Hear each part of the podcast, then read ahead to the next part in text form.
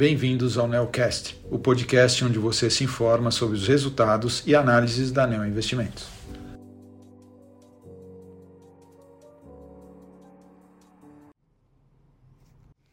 Olá, aqui é Matheus Tazzi da Neo Investimentos para falar sobre o desempenho do fundo Neonavitas nesse mês de outubro.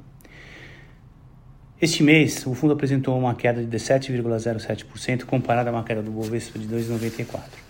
Foi um mês com desempenho negativo tanto no mercado doméstico como internacional, com os índices americanos, o S&P com uma queda de 2,20 e o Nasdaq 2,78. Nos Estados Unidos, as taxas de juros de 10 e 30 anos voltaram a um patamar superior a 5% pela primeira vez em alguns anos, impactado pelo forte dado de atividade reportado ao longo do mês, aumentando a preocupação com a capacidade do Fed de ajustar o ritmo de crescimento econômico do país. Além disso, o conflito no Oriente Médio se intensificou ao longo do mês, aumentando a preocupação com o risco geopolítico global. No mercado doméstico, a gente também observou um aumento na expectativa da taxa de juros, tanto de curto como de longo prazo, consequência tanto do aumento de juros americano como também da incerteza relacionada à política fiscal brasileira. É, o ritmo do ajuste fiscal, aquém da expectativa do mercado e algumas declarações do governo aumentaram a percepção de risco do cumprimento da meta fiscal de 2024. Apesar disso, os indicadores de inflação foram positivos em outubro, tanto para o IPCA como o GPM, vindo abaixo da expectativa de mercado.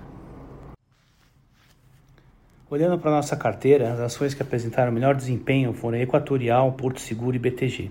E as que tiveram pior desempenho foram Grupo Soma, Localize e Cure, ações mais sensíveis a juros e mais voltadas à economia doméstica. Terminamos o mês com 10 ações na carteira e as principais movimentações foram: ah, nós aumentamos as nossas posições em Equatorial, Eletrobras e VEG e, reduzimos as posições em Soma, Cure e zeramos a nossa posição em Intelbras. A redução das posições em Cure foi para aproveitar o ganho recente que nós tivemos no papel, né, pelo bom desempenho que a ação teve acumulada nesse ano todo. É, Grupo Soma foi para nos proteger de um curto prazo mais turbulento aí para ação, dada a reforma fiscal que pode afetar bastante a parte de consumo, não só ela, né, como outras, muitas outras empresas aqui no mercado doméstico. E é, nós veremos a posição de Intelbras por acreditar que as perspectivas para a empresa pioraram, né? Então a gente tinha uma expectativa de crescimento de projeção de lucro bem diferente do que a gente acredita que vai acontecer agora. Então, dada a situação é, de, de, projeções piores para as empresas, para a empresa, a gente resolveu zerar a posição e usar os recursos em outras posições mais promissoras aqui no curto e médio prazo. De qualquer forma, as maiores posições da carteira agora, né, as maiores exposições que a gente tem no fundo são BTG, Equatorial e TOTOS, né, as três com acima de 10%.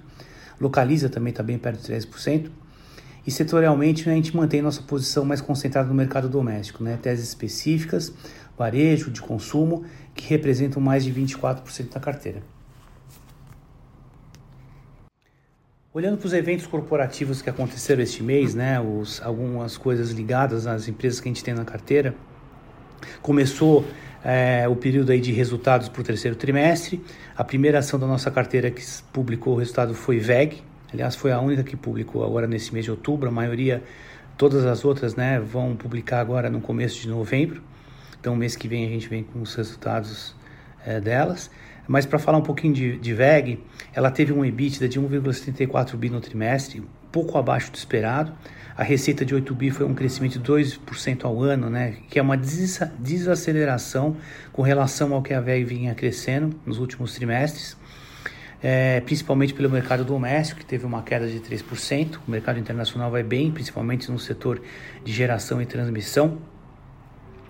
Mas a empresa, mesmo assim, ela manteve uma margem bruta bem forte, né, de 32%. É, o ROIC da empresa também está na faixa dos 35%. E o segmento de geração e transmissão e distribuição internacional teve um crescimento muito forte, quase de 50% sobre o ano passado mas é uma empresa que negocia múltiplos altos, né?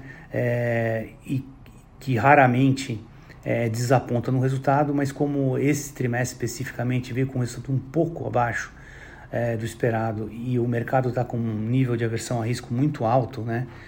eu costumo dizer que tá, a tolerância está muito baixa para qualquer desvio, né?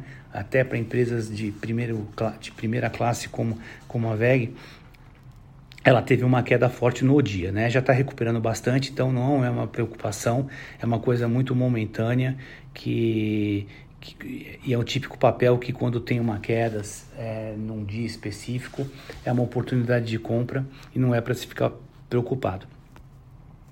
E além do resultado, ela anunciou uma pequena aquisição, ela adquiriu uma participação minoritária numa empresa que chama Biowind na Alemanha, que é basicamente uma empresa de é, é de conhecimento, né? Ela é, é uma empresa que tem 30 funcionários, é especializada em engenharia e desenvolvimento de tecnologias para aerogeradores, né?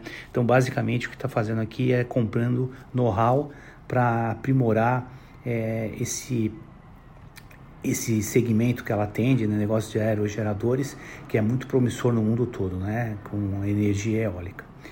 Bom, basicamente era isso que a gente tinha para falar sobre o desempenho do fundo esse mês. Foi um mês difícil. A gente acredita que conforme for tendo, a gente for tendo definições é, para as reformas fiscais e, e passando né, essa tensão é, no Oriente Médio, que é uma coisa que o mundo convive há muito tempo, mas realmente agora atingiu um ponto mais crítico, é, as coisas devem começar a melhorar. Né? A incerteza é o pior é o pior inimigo aí que tem do, do mercado de risco, né? não só de ações, mas do mercado de risco de uma forma geral.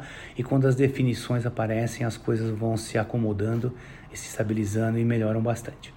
Bom, até, até o mês que vem, é, com novas notícias aí sobre o desempenho do fundo nesse mês de novembro. E um bom mês para todos. Obrigado.